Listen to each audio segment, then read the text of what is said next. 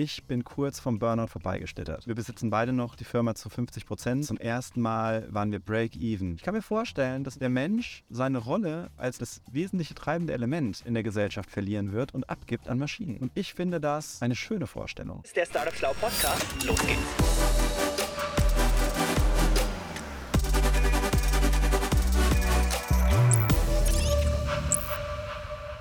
Liebe Leute, wir sitzen heute im Bulli im wunderschönen Frankfurt. Die Sonne scheint herrlich und ich habe neben mir den lieben Konstantin Ristel. Servus. Servus und danke für die Einladung, Marc. Vielen Dank, lieber Konstantin. Erzähl doch mal, wer bist du, was machst du? Ich bin der Konstantin, ich bin Gründer und Geschäftsführer von der Firma Blinkit. Wir machen eine Online-Weiterbildungsplattform. Äh, könnt ihr euch so vorstellen, dass ihr da eure eigenen Videos hochladen könnt, Quizze, Prüfungen, Umfragen, äh, um so halt Mitarbeiter zu schulen. Und zu unseren Kunden zählen halt Großkonzerne, zum Beispiel Mercedes-Benz, aber auch äh, Freelancer, freie Trainer, Berater und Coaches, die einfach nur so ihre eigenen Inhalte eben vermitteln wollen. Also das ist im Kern, was wir machen. Ja, ich bin gespannt, was du mich jetzt sonst nur so fragst. ich habe ganz viel vorbereitet. Ich hoffe, es sind nicht nur dumme Fragen dabei. Was ich spannend finde an deinem Werdegang, ich habe gelesen und gehört von dir aus Erzählungen, du hast Mathe und Physik studiert und hast irgendwie dann den Unternehmerpfad eingeschlagen. Wie kommt das denn? Das ist eine witzige Geschichte. Damals, so am Ende der Schulzeit, war ich echt gut in Physik und in Mathe und habe nicht so viel über mein Leben nachgedacht. Also kam es mir klug vor, Physik zu studieren. Ähm, auch was sich so durch mein Leben durchzieht. Manchmal habe ich Fehlernamen, die ich dann nicht gesehen habe. Da bin ich besser geworden. Und damals war eine Fehlernname, oh Mensch, alle reden über den NC und ich brauche so gute Noten. Und dachte, das wäre auch bei Physik eben der Fall. Aber das stimmt nicht. Ich habe mich beworben, erst in Darmstadt, dann noch in zwei, drei anderen Unis. Und die haben so schnell zurückgeschrieben, hey, du kannst Physik studieren, dass ich einfach gar nicht mehr nachgedacht habe, habe ich äh, denen das Geld geschickt, weil das war quasi die Auflage ähm, und habe angefangen, Physik zu studieren. Also völlig aus der Leichtigkeit heraus habe ich gedacht, das mache ich mal. Und äh, weil du es eben schon angesprochen hast, dann habe ich noch während der Orientierungsphase in den ersten zwei Wochen ein paar Leute kennengelernt, ähm, die mir nicht klüger vorkamen, als ich es selbst die aber angefangen haben, Doppelstudium zu machen. Und dann habe ich mich auch dazu entschieden. Und so habe ich dann tatsächlich äh, einen vollwertigen Master of Science in Physik und den vollwertigen Master of Science in Mathematik gemacht. Ähm, mehr so aus der Lust heraus. Und bin auch sehr happy, dass ich es gemacht habe, ja. Letzte Sache wegen dem Unternehmertum danach. Ähm, ich habe dann auf dem Weg gemerkt, dass die meisten Physiker entweder wirklich in die Forschung gehen oder ähm, dass sie meinetwegen zu großen Versicherungen gehen oder zu Banken und so. Und da hatte ich irgendwie nicht richtig Lust drauf und habe dann so Ende des Studiums, so ein Jahr bevor ich fertig war, eben meinen heutigen Geschäftspartner kennengelernt, der viel umtriebiger war. Und es kam mir einfach sinnvoll vor, mich nicht anstellen zu lassen. Aber der Weg ins Studium hat dich primär über eine Zahlenleidenschaft oder über ein Ich kann das einfach oder es geht mir leicht von der Hand geführt? Oder was, was war die Motivation, das wirklich zu machen? Also der größte Treiber in meinem Leben, würde ich sagen, ist Neugier. Mhm. Ich liebe es, Dinge herauszufinden, zu lernen. Auch heute, wenn mir langweilig ist, lese ich im Zweifel mal einen Wikipedia-Artikel oder so. Und äh, das, was du sagst, Leidenschaft für Zahlen spielt natürlich auch eine große Rolle. Mhm. Also ich bin auch nicht der beste Mathematiker. Ähm, Kopfrechnen fällt mir besonders schwer, aber mit Zahlen und Buchstaben kann ich ganz gut umgehen. Ja, ich bin da sau neidisch drauf, weil meine, meine mathematische oder algebraische Erfahrung ist eine, eigentlich eher so eine Leidensgeschichte. Ich muss mir diesen ganzen für mich analytischen Quatsch so auf dem Weg beibringen. Deswegen beneide ich Leute wie dich so sehr ähm, als Neid der höchsten Grad der Anerkennung. Aber ähm, umso krasser, dass du es durchgezogen hast und ähm, das auch abgeschlossen hast. Aber dann hat sich ja irgendwo im Prozess dieses Studiums dein Gedanke gewandelt von, hm, normalerweise ist der Karrierepfad Richtung Versicherung, Bank äh, und so weiter, aber ich habe Bock, selbst was zu machen. Wie kam das? Ich glaube, es hat ein bisschen was zu tun auch mit ändernden Leitfiguren, die man halt so im Kopf hat. Also, ich habe das eben so gesagt, aus Leichtigkeit habe ich mal Physik studiert. Ich habe dann schon abgewogen, macht es mir nur Spaß oder kann ich damit was machen? Mhm. Äh, zu dem Zeitpunkt, ich glaube, das war so 2006, 2007, also 2007 habe ich angefangen zu studieren, waren mehrere der Lufthansa-Vorstände Physiker. Äh, die Bundeskanzlerin war ja, glaube ich, Physikerin, Chemikerin, auch aus dem Bereich. Und dachte ich, ey, eigentlich kann ich alles werden. Und das ist interessant. Auf dem Pfad habe ich dann aber schon gemerkt, okay, irgendwie geht es ja nicht in die richtige Richtung. Das war die Geschichte. Ich glaube, jetzt habe ich ein bisschen den Faden verloren. Was war der Kern deiner Frage? Ich, ich wollte herausfinden, weil ich stelle mir Mathematiker, Physiker eher risikoavers oder sicherheitsaffin vor, weil sie können ja alles kontrollieren. Sie können alles mit Zahlen irgendwie ja. berechnen und sicher sein, wohingegen der Selbstständige oder Unternehmerweg ja die komplette Unsicherheit ist. Es war schon eben richtig, dass ich angefangen habe, was hat mich ins Physikstudium gebracht, Weil was ich dachte war, ich will eine wichtige Person werden und ich will was bewegen in Mhm. der Welt. Und als Vorstand kann man das, als Bundeskanzler kann man das machen. Und während des Studiums habe ich aber gemerkt, ähm, dass die Welt bewegt wird von Unternehmern. Mhm. Also große Unternehmer. Ähm, Steve Jobs würde jetzt wahrscheinlich fast jeder sagen. Ich persönlich äh, bin sehr beeindruckt auch von Richard Branson. Mhm. Also ist für mich eine große Leitfigur geworden, der halt mit Leichtigkeit an die Themen rangeht. Aber man kann auch ähm, nicht Unternehmer Unternehmer nehmen. Auch manche Wissenschaftler können unternehmerisch agieren. Zum Beispiel Richard Feynman, Mhm. um einen zu nennen, der wahrscheinlich jetzt auch im Publikum gar nicht so bekannt ist, aber er hat ein sehr gutes Buch geschrieben. Und das war dann halt so mein Findungsweg. Zuerst dachte ich, okay, ich kann große Hebel bewegen, wenn ich in eine große Struktur reingehe, wie Politik, wie eine Firma. Und habe auf dem Weg gemerkt, nee, warte mal, ich habe viel mehr Einfluss, wenn ich das selber beginne. Und woher kommt dein Antrieb, glaubst du, was bewegen zu wollen? Oder ein wichtiger Teil zu sein und Einfluss zu haben? Ja, das ist wunderbar, weil die Antwort auf die Frage heute so anders ist als noch vor zehn Jahren. Ich habe mittlerweile auch äh, relativ viel mit Therapeuten gearbeitet und der Grund, etwas bewegen zu wollen, ist bei mir stark verankert wegen so einer Art Leistungsschuld. Mhm. Also ich meine, es ist mir leicht gefallen mit Physik, es ist mir leicht gefallen mit Mathematik und viele Leute spiegeln mir das so wie du auch. Oh, toll und das ist alles so leicht. Und ich verspüre einen relativ großen Druck, weil ich mir denke, jetzt habe ich diese Gabe. Ob es jetzt eine Gabe ist oder nicht, keine Ahnung. Aber früher dachte ich das. Mhm. Und mit dieser Gabe muss ich was anfangen. Was machst du damit? Ja, ich habe diese Erbschuld quasi. Ich bin so geboren, ich muss was Großes bewegen. Das hat mich auch lange Zeit stark getrieben. Ähm, nachdem ich das aufgelöst habe, äh, jetzt so vor ein bis zwei Jahren, deswegen ist die Geschichte für mich immer noch relevant, ähm, ist es eher die Neugier, die mich treibt. Also ich interessiere mich für Dinge, mache das spielerisch und denke mir, hey, wenn ich was Gutes in der Welt bewegen kann, äh, gefällt mir das auch. Ich habe einen guten Unternehmerfreund, der ein sau erfolgreiches Unternehmen aufgebaut hat mit äh, 100 Millionen Jahresumsatz und seine Herangehensweise an Unternehmertum ist Rätsel lösen. Trifft das bei dir auch? Löst du gerne Rätsel und du verstehst Unternehmertum als Rätsel löst? Könnte man so sagen. Ähm, interessanterweise, ich mag es bis zu dem Zeitpunkt, wo das Rätsel gelöst ist. Also, wenn ich die Mechanik verstanden habe, habe ich oft keine Lust mehr, mich dann jetzt mit der Repetition an Art zu beschäftigen. Mhm. Deswegen habe ich meistens Freunde um mich herum oder auch Geschäftspartner, denen das leicht fällt, weil ich dann irgendwas auffühle, Übergabe fertig noch mache und mit denen arbeite. Aber auf dem Weg löse ich auf jeden Fall die Rätsel. Schön Ja. paraphrasiert. Und wie, wie, wie gelingt dir dieser Prozess? Weil ich, ich kann ihm sehr, sehr gut nachfühlen. Ich mag auch Rätsel lösen und äh, genauso wie du es beschrieben hast, ähm, habe ich aber nachher kein Interesse mehr oder ich habe die Motivation für die nachher Repetition des dann gelösten Rätsels nicht mehr. Und da braucht es ja Leute, die eher ein Talent für Operations, repetitive Aufgaben haben, weil sonst funktioniert das Ganze nicht. Und du hast irgendwie Lust, das nächste Rätsel zu lösen. Wie habt ihr das bei euch hinbekommen bei Blinkit, dass du deiner Rätsellöse ähm, Leidenschaft frönen kannst und trotzdem repetitive Aufba Aufgaben in Prozessen erledigt werden? Also früher war es Glück, jetzt ist es ähm, eher Kalkül. Also mein Geschäftspartner Michael, der hat schon, bevor wir uns kennengelernt haben, viel Akquise betrieben. Der ist von Tür zu Tür gelaufen, hat Yellowstrom verkauft. Und damit wusste er, worauf er sich einlässt, wenn er immer wieder Dinge wiederholt. Weil jede Tür ist ähnlich. Mhm. Nur manche sagen ja, manche sagen nein. Und er steht da voll drauf. Also ich glaube auch, er wäre der perfekte COO, wenn er nicht äh, auch die Co-Geschäftsführerrolle inne hätte mit mir. Ja. Und ähm, deswegen Zufall. Wir haben uns halt kennengelernt und ich glaube, es war dann eher so wie in einer Liebesbeziehung. Wir haben uns kennengelernt für die Firma. Ein Vierteljahr später haben wir angefangen, Dinge zu gründen. Selbst wir haben eine Vorgeschichte vor Blinkit, aber wir haben immer nur unternehmerisch zusammengearbeitet. Mhm. Und das Tandem war, dass ich ein bisschen chaotischer bin, ähm, die Dinge gerne analytisch durchdenke, das Rätsel löse und Michael dann übernommen hat.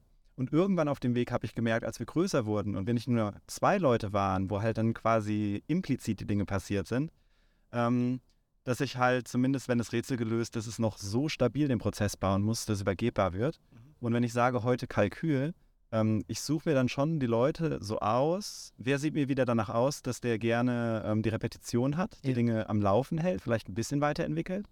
Und die zweite Frage, die ich mir stelle, wie kann ich diese Person dazu motivieren? Also mich zum Beispiel kannst du viel motivieren, habe ich ja schon eben preisgegeben mit Neugier. Aber was motiviert diese Person? Und kann ich vielleicht ein paar Fragen stellen, dass sie einen Wert da drin sieht, Mhm. diesen Prozess anzunehmen und dann übergebe ich. Mhm. Das ist das Kalkül und ich versuche auch mit Kalkül heute schneller zu übergeben. ja. Ich habe viele Dinge auf dem Weg kaputt gemacht, ähm, weil die Übergabe nicht schnell genug passiert ist. Ja. Man macht halt so seine Fehler, ne? Wenn man die zuhört, merkt man, dass da schon ganz viele Erfahrungen reingeflossen sind. Aber denk dich mal zurück an den Anfang, äh, zusammen mit, meinem mit, mit deinem Mitgründer. Wie war das? Geil. Also ähm, Michael und ich, wir haben uns kennengelernt, weil seine Frau war damals meine äh, Tanzpartnerin. Wir haben Salsa unterrichtet an der Uni. Ja, ja. Auch ein witziger Weg. Die hat irgendwann Ja. zu mir gesagt, du, ich kenne da einen, den musst du unbedingt kennenlernen. Ich glaube, zu dem Zeitpunkt waren die noch nicht zusammen, haben woanders zusammen getanzt. Und so hat sie uns vorgestellt. Michael und ich haben uns dann einfach gefunden. Ich fand das spannend, neugierig, was der da so treibt. Hatte sich auch schon so einem Startup irgendwie angeschlossen, wollte dann was Neues machen. Da haben wir uns kennengelernt. Mein Studium ging so langsam zu Ende. Ich wollte ja was machen. Und dann haben wir angefangen, einfach zu arbeiten. Und wenn ich sage, angefangen zu arbeiten, das war so abgefahren. Wir haben dann, ähm, als unsere ersten Ideen nicht funktioniert haben, an einem Startup-Wettbewerb mitgemacht. Fünf Teams, drei Sieger. Wir waren keiner davon. Michael aber mit seiner verkäuferischen Art stoßt mich so an und ich, ich ziehe halt immer mit und meint so, hey, lass uns doch zwischen die Juroren setzen beim Abendessen. Haben wir gemacht, frech dazwischen gesetzt.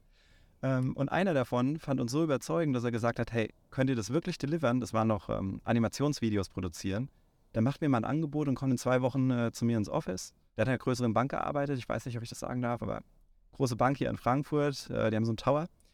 Und ja, dann waren wir bei ihm, haben ihm das vorgestellt und da hat er uns äh, den ersten Auftrag, ich glaube, das waren so 42.000 Euro oder so gegeben. Krass. Nach Und- diesem Pitch, nach zwei Wochen. Ja. Ah ja, Dann haben wir ihm ein Angebot gemacht, ähm, haben den Auftrag bekommen und dann war Arbeiten. Wir hatten keine Räume. Wir haben uns in die Universitäts- und Landesbibliothek in Darmstadt gesetzt, haben uns nicht mal Räume irgendwie gemietet. Frag mich nicht warum. Haben immer nach einem freien Raum gesucht, wo wir arbeiten können und haben dann von morgens acht angefangen. Ich bin eigentlich kein Frühaufsteher, aber Michael halt. Ähm, dafür habe ich dann halt spät die Nacht arbeiten können, bis um 10, 11, 12. Also wir haben mal locht wie Sau. Und das war die Anfangsphase. Also Aber das hat ja auch Bock gemacht. ja, ey, Riesenenergie. Wir haben so Gas gegeben. Ja, und so Und- ist passiert. Wie, wie ging es dann weiter von Animationsvideos? Also wir hatten vorgestellt die Idee, wie wäre äh, Weiterbildung in einem Großkonzern mit Animationsvideos. Unser erstes Thema, was wir dann produziert haben, war äh, die Managementmethodik Scrum. Mhm. Und uns ist relativ schnell aufgefallen, dass wir Projektgeschäft nicht mögen. Weil Projektgeschäft bedeutet, wir müssen immer wieder neue Aufträge ransammeln und haben dann Und sie auch deliveren in der Zwischenzeit? Genau, genau, und delivern. Und haben dann halt gepitcht, auch wieder bei dem ersten Auftraggeber, wie wäre es denn, ihr habt jetzt diese tollen Videos, die irgendwo in so einem Microsoft SharePoint rumliegen. Können wir da nicht was machen und euch was anbieten, dass diese Videos auch besser propagiert werden? Weil ihr habt jetzt so viel Geld ausgegeben, ähm, geht da was? Und dann haben die gesagt, ja, können wir machen. Ihr müsst aber mit einer anderen IT-Firma zusammenarbeiten, weil wir euch nicht vertrauen. Wir haben mit diesem ersten Softwaregeschäft quasi kein Geld verdient, aber durften einen Prototypen eben in einer großen Bank platzieren, was sehr geil war für uns. Und äh, haben uns von da aus dann eben iteriert ins Softwaregeschäft. Mhm. Also einfach, weil Software viel angenehmer ist. Ich habe wiederkehrende Einnahmen. Ja. Äh, die Leute geben mir Feedback zu meinem Produkt und bleiben auch. Ich brauche nicht so viele Leute neu abschließen. Der Markt hat das auch angenommen. Ja, also die Konzerne erstmal nicht, sondern äh, wir haben dann freie Trainer, Berater und Coaches kennengelernt. Die sind ziemlich gut connected. Es gibt äh, da so Verbände, den BDVT zum Beispiel, äh, Bundesverband der deutschen Vertriebstrainer, sind mittlerweile auch andere Trainer drin, aber früher Vertriebstrainer, German Speaker Association und noch ein paar andere. Da sind wir dann auf die Veranstaltung gegangen und haben die völlig durchseucht. Diese Trainer haben irgendwann angefangen zu sagen, hey, das, was wir Training im Bundle mit eurer Software anbieten bei unseren Kunden, kommt so gut an, die würden gerne auch selber eure Plattform benutzen. Dann haben wir mit denen Provisionsverträge vereinbart und sind so in die ersten Firmen reingekommen. Heutzutage machen wir auch äh, die großen Konzerne über Marketing, über Veranstaltungen, aber so hat sich das Ganze gedreht. Man könnte eigentlich zusammenfassend sagen, wir haben immer versucht, so den Weg des geringeren Widerstands zu finden Mhm. tolles physikalisches Prinzip auch, ne? Und überlegt, okay, laufen wir nicht in eine Sackgasse. Immer nur prüfen, ist es eine Sackgasse oder geht es hier weiter? Und dann haben wir weitergemacht. Ihr habt zu zweit angefangen. Wie seid ihr denn heute aufgestellt? Äh, 25. Wir Wow. sind 25 Leute. Und wenn du, wenn du Blinkit jetzt ein bisschen weiter denkst, wo würdest du das Unternehmen gerne in so drei, vier Jahren sehen? Vielleicht erstmal, wo wir heute sind, damit ich weiß, wo ich hin will. Die Corona-Pandemie, so tragisch und traurig ich sie insgesamt finde, war für einen kurzen Zeitpunkt in 2021 für uns ein ziemlicher Boost nach vorne, weil auf einmal alle Unternehmen halt in Lockdown gegangen sind und gesagt haben, hey, statt Leute in Seminarräume zu bringen, ähm, wollen wir die jetzt eben online schulen. Mhm. Das heißt, wir kommen jetzt eigentlich aus der Richtung, dass wir unglaublich viele reine Online-Veranstaltungen hatten. Das hatten wir uns früher anders vorgestellt. Wir wollten gerne Weiterbildung nachhaltig machen, dass eben zum Seminar hinterher die Begleitung kommt. Im Moment ist halt viel online. Und für die nächsten zwei bis drei Jahre, glaube ich, ist ähm, unser spannendster Pfad, alle Leute in den Unternehmen äh, zu enablen, selber Inhalte zu produzieren. Ja. Zum Beispiel im Onboarding von neuen Mitarbeitern. Wenn der alte Mitarbeiter, der geht, zum Beispiel aus der Boomer-Generation, seine Inhalte nochmal zusammenfasst, über Text, über Video und ein bisschen strukturiert, das geht super einfach mit unserer Plattform, da es an eine andere Person weitergeben. Und das ist auch unsere Vision für die nächsten drei Jahre. Es einfach so einfach zu machen, ähm, dass es jeder benutzen kann. Und ob es jetzt wirklich genau das ist, dass ich diese Vision durchkriege oder es einfach einfach ist und dann meinetwegen doch wieder Trainer gesteuert, da bin ich offen. Aber diese super einfache Erstellung von jedem im Konzern, um das Ja. Wissen nachhaltig zu sichern, Ich- das ist meine Vision. Ich mag das mega gerne, weil äh, nur beim dir zuhören kommen mir tausende Beispiele von ultra schlechten Übergaben, vor allem von mir an äh, Mitarbeiter von Aufgabenprojekten. Ähm, ich habe mir heute angewöhnt, so Screencast-Videos zu machen, weil ich finde, dass das so der, der beste Input zu Output-Verhältnis, dass dieses Verhältnis so mega gut ist. Und es trägt einfach dazu bei, dass irgendwie mehr Kommunikation passiert in kurzer Zeit und es für dich auch im Erstellen einfach ist. Und ihr scheint mir genau darauf einzuzahlen. Ja, mega gut. Ich liebe Screencast. Das habe ich bei uns in der Firma eingebracht vor drei oder vier Jahren. Und selbst äh, die mit den größten Widerständen lieben das mittlerweile, Ja. weil ich muss es nur einmal erklären. Genau. Ich habe dieses Plugin Vidyard bei Google Chrome. Einmal draufdrücken, läuft. Ja. Genau, also bei uns ist tatsächlich sogar gestreut. Ich dachte immer, das würde sich konsolidieren. Wir haben Vidyard, Loom, Loom, und ja. Screencastify. Ja. Je nach Geschmäckle, was will man halt hinter dem Video machen. Ja. Anyway, ich drifte ab. Mich, mich würden so ein paar persönliche Gefühlsmomente von dir interessieren, weil Startup in meiner Erfahrung eine geistkranke Achterbahn ist. Ähm, mit den insanesten Loopings, die ich je in meinem Leben gemacht habe. Was war so ein Moment auf deiner Reise, wo du dich absolut niedergeschlagen und down gefühlt hast? Ich mag die Frage. Ich rede da nicht so oft drüber, tue es aber gern, weil ich die Lanze brechen will. Ich bin kurz vom Burnout vorbeigeschlittert. Also mit so ungefähr, ich glaube, es war so Ende 29, Anfang 30. Wir haben gekloppt und gekloppt. Ich habe nicht so richtig auf mich aufgepasst. Zu dem Zeitpunkt haben wir jetzt schon ein paar Jahre lang immer so die 10, 12 Stunden Tage leider auch gehabt. Äh, Keine gute Idee übrigens. Dann irgendwann fing das an. Ich saß in der S-Bahn von Frankfurt, wo ich gewohnt habe, nach Darmstadt, wo ich arbeite. Und irgendwann, äh, so nach 10 Minuten, ist eigentlich eine halbe Stunde Strecke, fange ich an zu schwitzen. Es ging mir unglaublich merkwürdig. Und ich habe nicht mehr verstanden, was geht da eigentlich gerade mit mir ab. Ähm, habe dann meine Jacke ausgezogen, es war Winter, ich habe geschwitzt, ich habe was gemacht, was ich noch nie getan habe. Ich habe tatsächlich, da saß eine andere Dame gegenüber von mir ähm, in so einem Viererabteil von der Bahn, habe ich die angesprochen, gesagt, ich fühle mich unglaublich schlecht, wenn ich jetzt gleich umkippe, holen Sie einen Notarzt. Oder so. Hast du zu ihr gesagt? Ja. Ja. Es ging mir auch richtig schlecht. Die, hat- die hat dann, die sah auch schockiert aus. Da dachte ich, okay, hätte ich die vielleicht lieber nicht angesprochen, weiß ich nicht. Und ruft dann so, ähm, als ich fast aus dem Zug draußen bin, bei meine Eltern an, im völligem Schock und dachte mir, fuck, was geht hier ab? Was mache ich denn jetzt? Eltern, was mache ich jetzt? Ich war so völlig überfordert. Ja. Ähm, das war der Tiefpunkt. Dann bin ich, Aber du hast dich getraut, zu Hause anzurufen und zu sagen so, hey, Ja. mir geht's gerade richtig schlecht, weil ich glaube, viele würden das... Ja. und ich war jetzt mittlerweile 30. Also wer, ruft mit 30 für so Probleme seine Eltern an? Keine Ahnung, aber ich war so der sichere Hafen. Danke, Mama, Papa, äh, dass es euch gibt. Und ja, dann war ich das erste Mal beim Arzt, der hat nichts entdeckt. Dann war ich zwei, dreimal ähm, noch nachts, wirklich, weil ich dachte, ich hätte Herzinfarkt, habe ich einmal beim Notarzt angerufen, wurde zur Notaufnahme geschickt, wurde ich untersucht, EKG, alles Mögliche. Macht keinen Spaß. Also das hat mich sicher so, deswegen sage ich auch vorbeigeschlittert. Das waren so zwei, drei Monate meines Lebens. Ähm, und das war der krasseste Punkt der Achterbahn. Und wie es dazu kam, war einfach äh, völlige Überarbeitung. Viel daraus mitgenommen. Ich will jetzt nicht so lange einen Monolog machen. Wenn du Fragen dazu hast, können wir gerne noch Nee, aber super gerne. Jetzt, äh, mich mich würde sehr interessieren, was, ähm, Ja. was hast du da für Konsequenzen draus gezogen? War das ein einmal Event, ja, war halt kacke, aber äh, ich mache jetzt genauso weiter? Offensichtlich nicht. Was, was hast du angepasst oder wo, wo guckst du heute viel besser auf dich? Heute weiß ich, wie es sich anfühlt, bevor ich vor Panikattacken stehe. Also das, was ich erlebt habe, habe ich jetzt gelernt, nennt sich Panikattacke, wenn irgendwann dein Körper anfängt, Stress auszulösen und du es nicht mehr verstehst. Mhm. Also irgendwas passiert, du erinnerst dich an irgendwas, du siehst irgendwas, du hast ein Bild und dann kackt der Körper irgendwann ab. Und äh, das ist ein gutes Signal zu wissen, ähm, oh, Stresslevel ist zu hoch, jetzt muss ich was ändern. Damals bin ich da rausgekommen, zum einen, weil ich sehr offen damit umgegangen bin von meinem Geschäftspartner und wir dann eben entschieden haben, also eine Woche habe ich quasi fast ausgesetzt und danach ähm, habe ich dann erstmal sechs Stunden Tage gearbeitet. Klingt vielleicht jetzt immer noch irgendwie viel oder wenig, wenn ich es selber ausspreche. Ähm, aber mehr habe ich halt nicht geschafft. Mhm. Und dann morgens aus dem Bett kommen war schon eine Leistung, dann Ja. halt ein bisschen arbeiten. Dann habe ich äh, Leute gefragt. Also ich habe halt ähm, bei einem unserer ersten Auftraggeber aus dem Großkonzern einen kennengelernt zufällig, der auch Burnout hatte in seiner Vergangenheit. Habe mich mit dem zum Essen getroffen, habe drüber geredet, ähm, habe unglaublich viele Gesundheitscheckups gemacht, äh, große Blutbilder, ähm, Lungentests, Herztests. Ich wusste halt irgendwann, mein Körper kann nicht kaputt sein, weil die Daten sprechen alle dagegen. Ja. Und ähm, dann habe ich ein paar Unternehmerfreunde gefunden, die mir ähm, positive Geschichten von Psychotherapie und Therapie generell erzählt haben. Weil ich damit, mein, mein Ego war groß, äh, Therapie wollte ich nicht, also habe ich selber bezahlt und es Coaching genannt. Ja. Ähm, aber mit einem ausgebildeten Therapeuten. Und das hat mir geholfen.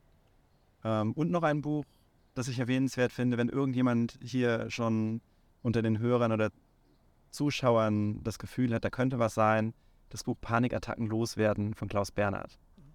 Das löst die Probleme nicht. Es hat mir aber geholfen, wenn ich bei der U-Bahn stand, auf die U-Bahn warte und auf einmal einen Gedanken im Kopf hatte, dass ich jetzt vor die U-Bahn springen will. Also hatte ich nie wirklich vor, aber es war so ein Bild in meinem Kopf und dann bin ich wieder körperlich abgekackt. Mhm. Mit so Bildern umzugehen, ähm, habe ich in dem Buch gelernt. Und dann konnte ich wieder arbeiten. Also ähm, daran arbeiten, besser zu werden. Ja, mega wertvoll. Danke, dass du dich so, so verletzlich zeigst hier. Das, äh, das ist selten. Also, ich kriege richtig Gänsehaut. Das ist mir deswegen unglaublich wichtig, ähm, weil die Leute, die sich mir verletzlich gezeigt haben, Mhm. haben mir geholfen, da rauszukommen. Mhm. Und äh, wenn irgendjemand so Probleme hat, ich bin nicht der Therapeut. Im Zweifel geht es zu einem Therapeuten.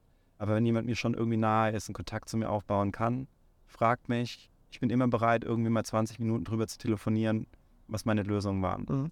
Äh, ja, sorry, fertig. Aber deswegen. Mega wertvoll. Das war, das ist sau beeindruckend. Danke dir. Ja. Es fällt mir jetzt gerade schwer, irgendwie die Frage ins Gegenteil zu drehen, ähm, weil es ja im Unternehmertum nicht nur, nicht nur Downphasen gibt, ähm, auch wenn man in meiner Erfahrung als Geschäftsführer und Gründer eher mit den Themen zu tun Ja. hat, die, die am hässlichsten, am mühsamsten, am stressten sind, ähm, gibt es ja trotzdem auch irgendwie so Momente, wo man sich unfassbar freut, wo es irgendwie mega, mega geil ist, wo es richtig gut funktioniert hat. Kannst du von so einem berichten, so als Dipol, so was du gerade geschildert hast? Der Moment, den ich am größten gefeiert habe, war so Mitte des Jahres 2016. Ähm, zum ersten Mal waren wir Break-Even mit der Software. Also, das habe ich vorher noch nicht erzählt. Äh, Michael und ich, wir haben nie Investments bekommen. Wir besitzen beide noch die Firma zu 50 Prozent, also er und ich 50, 100 Prozent wir beide. Hut ab. Danke dir. Ähm, also Bootstrap nennt man das ja, Ja. richtig neudeutsch heutzutage. Und wir haben uns halt alles mit diesen Videos querfinanziert. Ähm, Videos, Also ihr habt Dienstleistungsgeschäft betrieben, Genau. um die Plattform zu entwickeln. super zusammengefasst. Anfang Mitte 2014 bis Mitte 2016 haben wir quersubventioniert. Und ab dann haben wir zwar immer noch Dienstleistungen ein bisschen gemacht, aber wir haben eine komplette Firma mit zu dem Zeitpunkt zwei Werkstudenten und uns beiden komplett ähm, aus den Softwareeinnahmen getragen und sind ab da dann quasi gewachsen. Und dieser Moment zu wissen, boah, ist schon unwahrscheinlich, dass so viele Leute jetzt gleichzeitig kündigen und aufhören, ihre Abos zu zahlen. Ich muss jetzt nicht mehr irgendwie von Stöckchen zu Stöckchen und Ast zu Ast rennen, um meine Projekte zu kriegen. Ah, ich krieg gerade auch ein bisschen Gänsehaut. Ja. Das war so der geilste Moment. Und das hat auch einen Moment gedauert, bis ich das verstanden habe, die Ja. Gravitation davon. Ja. Ja. Aber das war unser Höhepunkt. Ja, und da mit einem Geschäftsmodell, wo du planbar Umsatz machst, wo du weißt, das wird jetzt die nächsten Monate so weitergehen. Ja, Ja, und wir wissen, wir haben verstanden, wie die Leute ähm, auf unsere Werbung und unseren Sales reagieren, weil offensichtlich haben wir sie ja. Und die mochten uns. Also wir wurden auch gefeiert für unser Produkt. Also war eine geile Zeit. mega geil. Wenn man dir so zuhört, du machst auf mich einen beeindruckend reflektierten Eindruck. Ähm, was glaubst du, ist sonst eine Eigenschaft oder Herangehensweise von dir, ähm, von der sich andere jüngere Gründer eine Scheibe abschneiden könnten? Boah, das ist eine schwierige Frage. Schwierig deswegen, weil ich habe Eigenschaften, für die ich sehr geschätzt werde, ähm, die mir in meinem Leben auch Probleme bereitet haben. Zum Beispiel, ich bin sehr detailorientiert. Also wenn, wenn du mir was gibst, ich habe gerade heute Morgen, weil es notwendig war, nochmal ein Video geschnitten. Wenn du mir irgendwas gibst, lege ich eine Schippe da drauf. Völlig egal. Ich habe im Zweifel von dem Thema noch keine Ahnung. Irgendwie arbeite ich mich rein und lege eine Schippe oben drauf. Und es könnte sein, dass das zumindest in der Dienstleistungszeit ein Riesenboost war, weil Michael hat da ähnliche Züge. Ähm, hat mich aber auch ein Stück weit in den Burnout reingetrieben. Heutzutage versuche ich das ein bisschen zu mitigieren. Aber ähm, Liebe zum Detail und einfach mit jeder Iteration es ein bisschen besser machen zu wollen.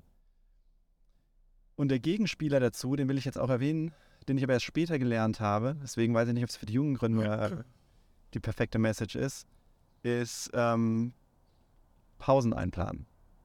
Also ich habe in meinem Kalender neben den ganzen Terminen und Treffen mit dir zum Beispiel ähm, mir bewusst Pausen eingeplant. Also, also du setzt einen Block Pause. Ja. ja. Mhm. Und der sollte dann auch eine bis zwei Stunden lang sein und davon habe ich so ein bis zwei, kommt gerade auf mein Stresslevel drauf an, ähm, Blocker in meinem Terminkalender pro Woche, mhm. ähm, wo ich komplett befreit bin von der Familie und von der Arbeit, von allem und meinetwegen auch was Nettes mache, wie am Main spazieren gehe und reflektiere. Also wie du sagst, reflektieren. Ähm, weil oft habe ich dann auch, als ich das später angefangen habe, gemerkt, warte mal, war das jetzt notwendig, letzte Woche da noch eine Schippe draufzulegen? Mhm. Oder wäre es auch gut genug gewesen?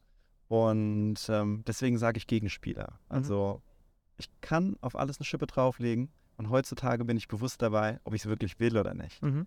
Das mhm. macht mich stark. Das klingt so, als ob du im Tun etwas bewusster geworden bist und nicht mehr so, wie du es eingangs erwähnt hattest, so ja etwas unreflektiert einfach mal gemacht, sondern dass ja. du es heute bewusster steuerst.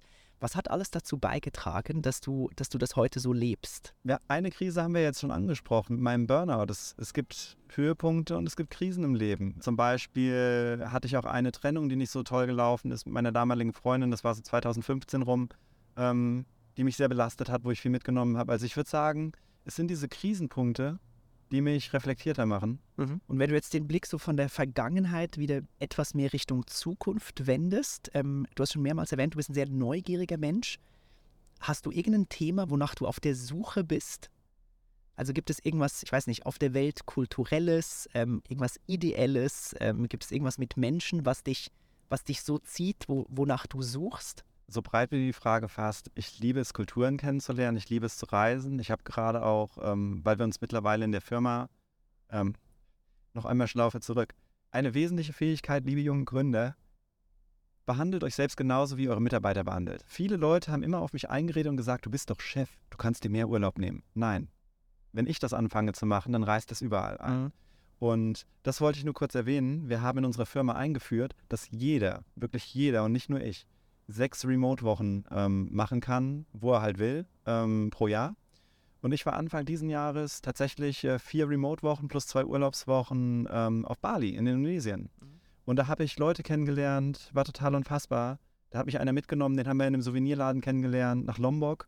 Ähm, boah, das war ein ordentlicher Stretch meiner Komfortzone, mit einem Fremden auf eine andere Insel zu fahren in einem Boot. War aber geil. Also das ist auf der persönlichen Ebene ähm, die Welt mehr erleben mhm. und herausfinden.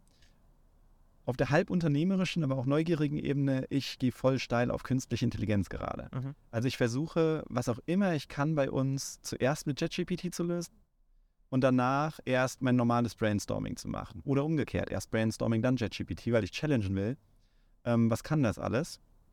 Und das zahlt so ein bisschen, ähm, jetzt wird es leicht philosophisch, ich halte es kurz, in mein Weltbild ein.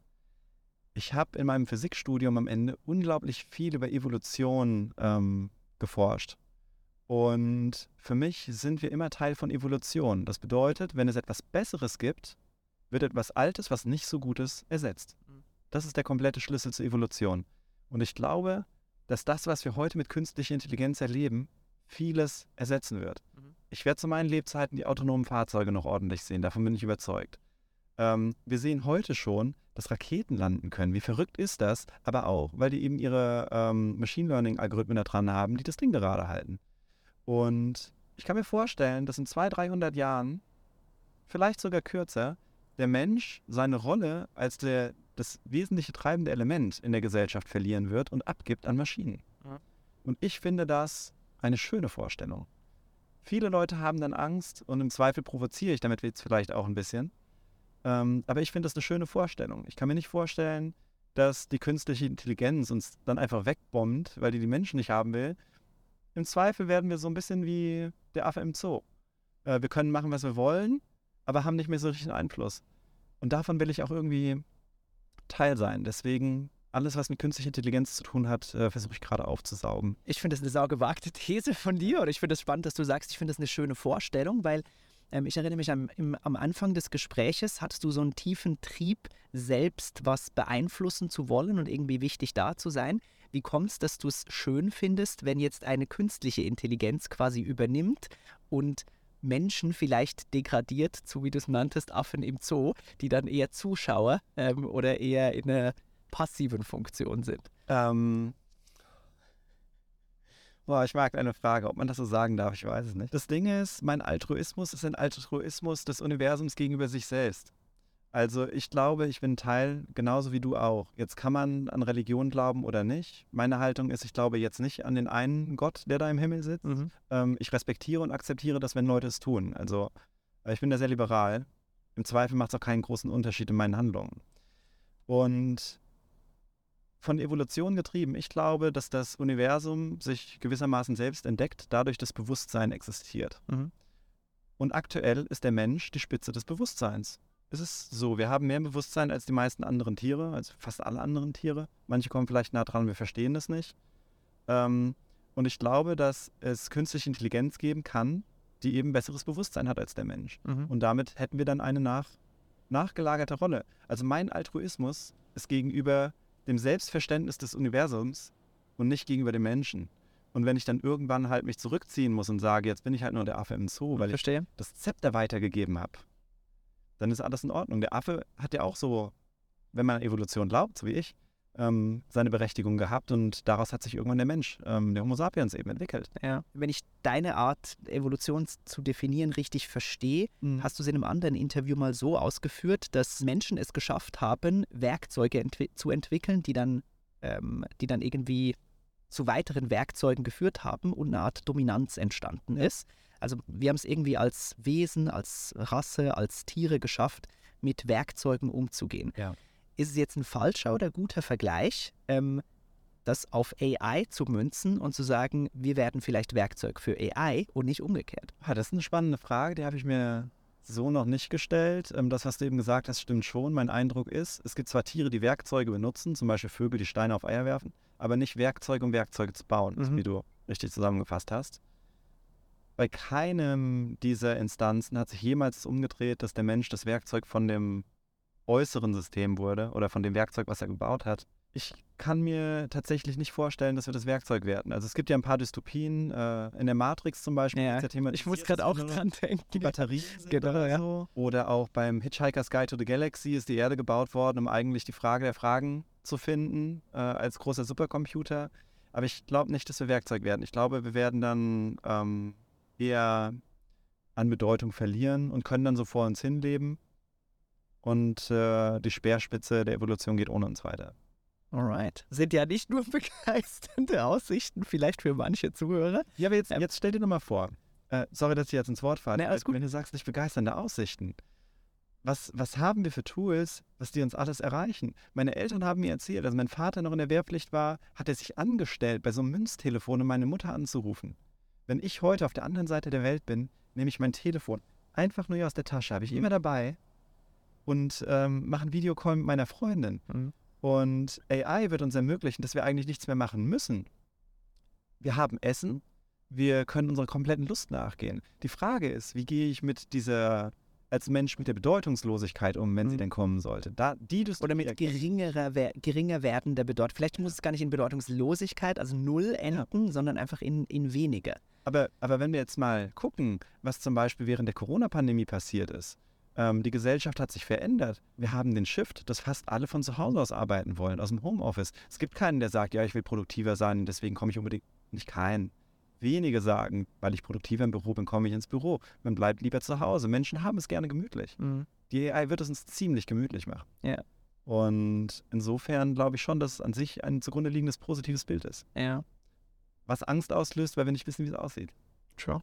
True. Ich finde das ein mega spannender Exkurs. Ich glaube, wir müssen wie so einen zweiten Podcast nebenbei für philosophische Themen aufbauen. Ich komme gerade drauf, weil du das Wort gemütlich ähm, verwendet hast und ähm, irgendwie bei mir im Kopf Unternehmer ist gerade so das Gegenteil von einem gemütlichen Weg aufging. Äh, Was glaubst du, ähm, gegeben deine jetzt jahrelange unternehmerische Erfahrung, was macht einen guten Unternehmer aus? Also fast alle Unternehmer, die ich kenne, haben eine sehr geringe Toleranzschwelle für ähm, schlechte Dienstleistungen und schlechte Produkte. Mhm. Das ist wahrscheinlich dann auch zusammen mit dem Verbesserungsdrang. Jetzt habe ich vorhin gesagt, eine meiner Stärken, vielleicht bin ich deswegen auch ein bisschen verblendet oder gebiased, ist, dass ich halt, was auch immer du mir gibst, ein Stück besser machen kann. Mhm. Ähm, selbst die Unternehmer, die das von sich selber nicht sagen, die vielleicht auch ein bisschen dominanter sind, als ich das oft bin, würden dann ähm, ihren Kollegen oder Mitarbeitern auch Michael, mein Geschäftspartner, hat eher mich getrieben, noch einen oben drauf zu legen, weil er eine geringe Toleranzwelle hat für mittelmäßige Produkte und Ja. Leistungen. Also er hat mich quasi mit angetrieben und ich habe dann delivered. Er hat auch andere wertige Dinge gemacht. Nur diese geringe Toleranzschwelle, die ist wesentlich, Ja. weil sonst verändere ich nichts. Und woher glaubst du, kommt der Antrieb? Also du hast, ne, du hast eine Toleranzschwelle, aber was triggert die? Was steckt dahinter? Also Ich glaube, das ist für jeden Menschen komplett unterschiedlich. Also am Ende wird es immer eine Emotion geben, die das treibt. Zum Beispiel Wut und Ärger. Ärger ist äh, ein klarer Treiber, was zu verändern. Was, ihr habt mir jetzt so eine kalte Pizza gegeben, das macht mich jetzt sauer. Diese Emotion wird immer da sein. Ich glaube aber, es ist super individuell, warum die da ist. Es könnte sein, dass jemand sich von seinen Eltern in der Jugend vernachlässigt gefühlt hat, weil die ihm immer kaltes Essen aufgetischt haben oder zum Essen nicht da waren. Oder der Vater kommt zu spät, dass er halt, die Pizza ist schon kalt, wenn ich anfange zu essen. Dann könnte es sein, nee, ey, das ärgert mich und da ist diese, diese Wut aus der Sozialisierung drin. Mhm. Ähm, bei mir ist es die Neugier. Ich raste aus, wenn jemand mir äh, falsche Informationen Mhm. versucht, als die Wahrheit zu verkaufen. Denn da habe ich so einen großen Impuls, korrigieren zu müssen. Mhm. Oder heutzutage erstmal Fragen zu stellen, liege ich falsch? Mhm. Aber wenn ich merke, ich liege nicht falsch, dann werde ich richtig wütend, Mhm. weil ich diesen Erkenntnistrieb habe in mir. Und ähm, was es jetzt ist, was die Menschen zu dem gemacht hat, was sie sind, keine Ahnung. Also bei mir ist es zum Beispiel, ähm, meine Identität während der Schulzeit hat sich über meine Leistung definiert. Mhm. Ich wurde, gerade ab der siebten Klasse, wurde ich ziemlich übel gemobbt und hatte keine Freunde mehr in meiner Schule. Das hat ein Jahr gedauert. Meine Mutter hat mir irgendwann gesagt, hey, ich bin immer wieder heulend nach Hause gekommen. Ich kann mich da gar nicht mehr richtig dran erinnern, Mhm. ähm, weil ich so gemobbt wurde und habe dann Leute gefunden. Und wenn ich in der Schule war, hatte ich nur einen Ausweg, ähm, aus den negativen Emotionen rauszukommen. Und die war, ich habe mit dem Lehrer interagiert. Ich habe dem zugehört, ich habe gelernt, was da passiert, ich habe mich gemeldet und ich habe Mhm. teilgenommen. Das hat mich nicht beliebt gemacht. Mhm. Ähm, aber es war für mich ein Coping-Mechanismus, Ja. um die Situation auszuhalten. Das war der Schaden in meiner Kindheit, in meiner Vergangenheit, die jetzt dieses Schmerzlevel macht. Mhm. Irgendwo ist eine tief verankerte Emotion, die diese Schwelle auslöst. Ich finde das hochspannend ähm, und ich frage mich gerade, warum gelingt es manchen Menschen, die dann vielleicht Unternehmer werden oder was anderes, diese, diese Emotion in eine produktive Energie zu wandeln und die nicht einfach nur in zerstörerischer Wut irgendwie sich ausdrücken zu lassen.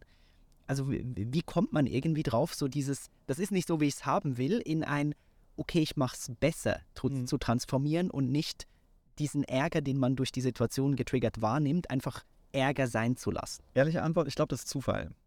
Und es ist so ein bisschen von Grundbedürfnissen getrieben. Es gibt unterschiedliche Bedürfnismodelle, äh, die ich gelesen Ich lese relativ viel, die ich gelesen habe. Und das eine ist das SCARF-Modell, S-C-A-R-F. Ich glaube, es kommt von David Rock aus dem Buch Your Brain at Work. Falls ich falsch liege, was Simon Sinek, aber es, googelt mal S-C-A-R-F. Status, Certainty, Autonomy, Relatedness Mhm. und Fairness.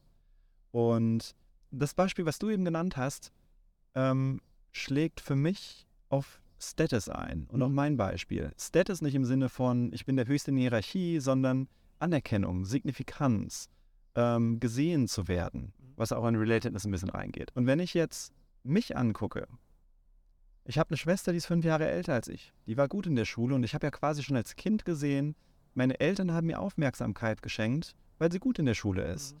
Und mein Coping-Mechanismus irgendwann in der Familie oder auch den Lehrern, mit denen ich ja connected war. Also habe ich ja gesagt, mein Coping war mit den Lehrern, dass ich Anerkennung bekommen habe dadurch.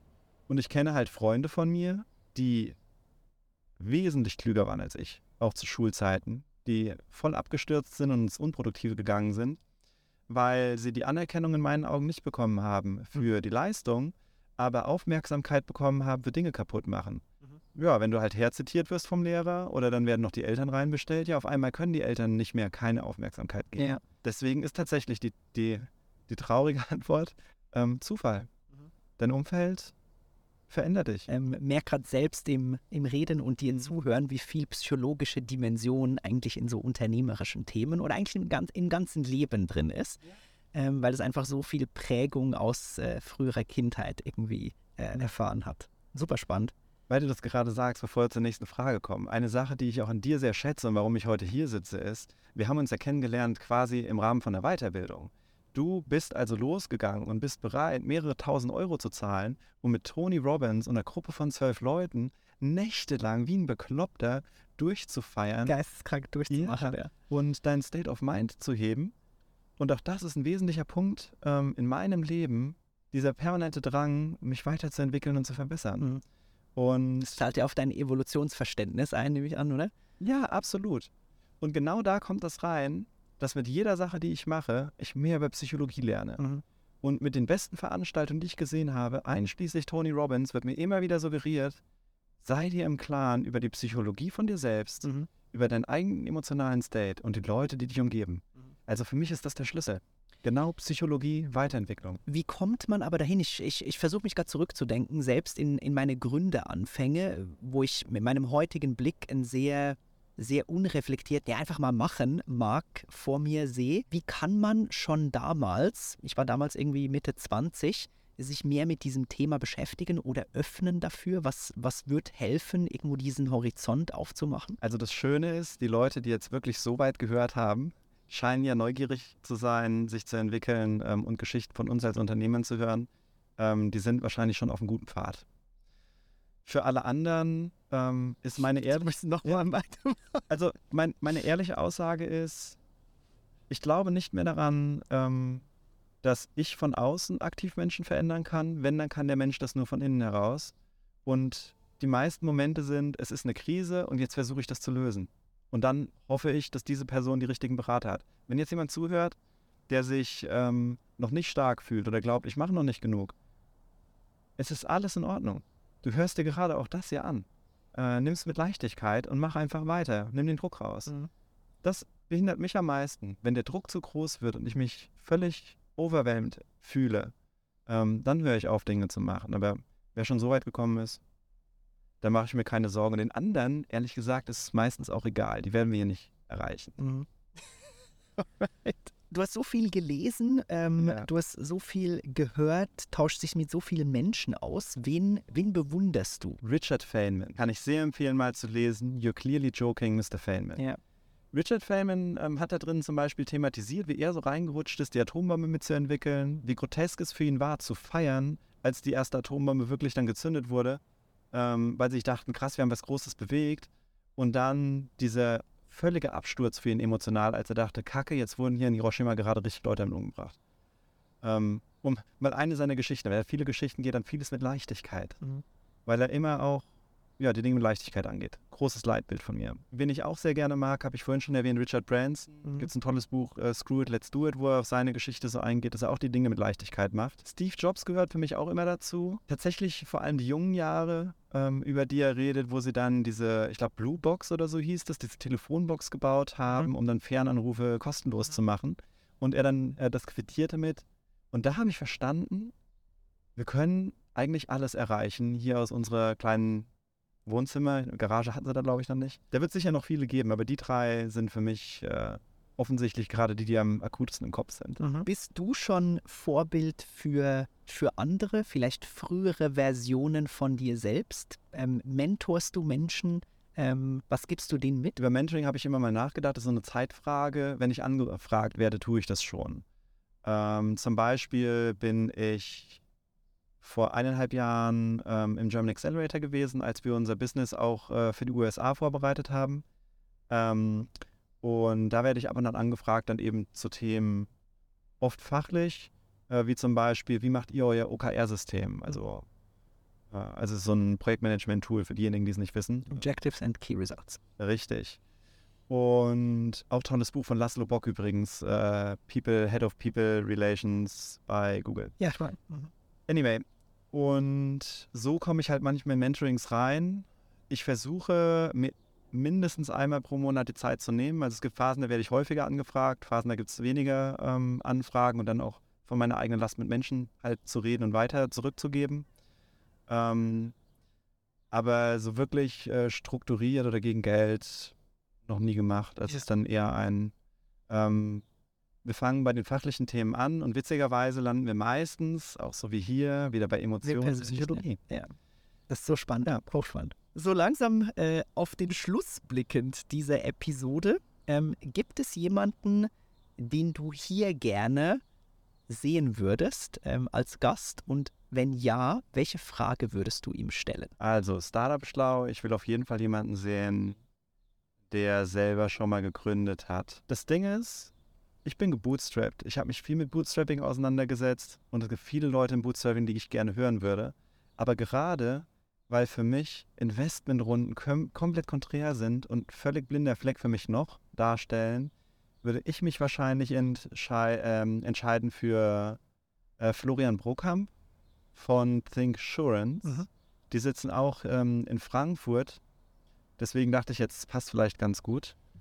Und den würde ich mal fragen, wie so die Achterbahn ist bezüglich ähm, Investments. Ich glaube, die haben 200 Mitarbeiter oder so, äh, sind vermutlich in den mehreren hundert Millionen ähm, bewertet. Aber selbst damit kenne ich mich nicht aus. Also, wie ist für ihn so die emotionale Achterbahn, alle, was, 18 Monate neues, neues Invest zu brauchen? Ist das so? Mhm. Ist das nur eine falsche Vorstellung von mir? Das fände ich spannend zu hören, ja. Ja, mega interessant. Gut, ähm, ich habe zum Schluss äh, noch so einen kleinen Block, zehn schnelle Fragen. Äh, Ja. Das sind entweder oder. Ich bitte dich einfach ganz impulsiv zu antworten. Und wir beginnen mit Nachteule oder früher Vogel. Ja, Nachteule. Ordnung oder Chaos? Chaos. Logik oder Bauchgefühl? Leider Logik. Ich hoffe, mehr Bauchgefühl. Buch oder Podcast? Buch.